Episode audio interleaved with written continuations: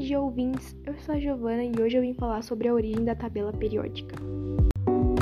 Sua origem ocorreu no início do século XIX, por volta do ano de 1829, quando os químicos da época decidiram propor formas de organização dos elementos químicos conhecidos até então.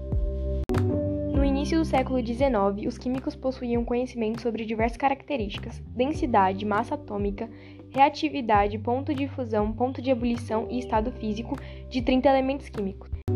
Esses conhecimentos serviram de ponto de partida para a origem da tabela periódica.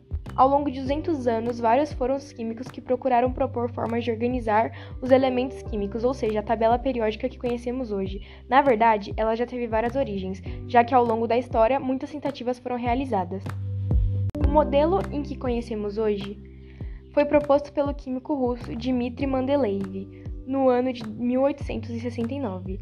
A finalidade fundamental de criar uma tabela era para facilitar a classificação, a organização e o agrupamento dos elementos químicos conforme suas prioridades. Muitos estudiosos já tentavam organizar essas informações e, portanto, muitos modelos anteriores foram apresentados.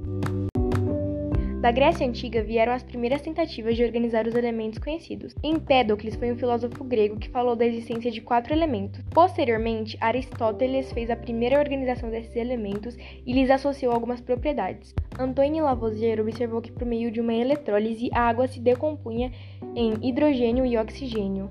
Johann Dobbe-Reiner foi um dos primeiros a observar uma ordem para organizar os elementos químicos. Alexandre de Champ-Courtois, geólogo francês, organizou 16 elementos químicos por ordem crescente de massa atômica.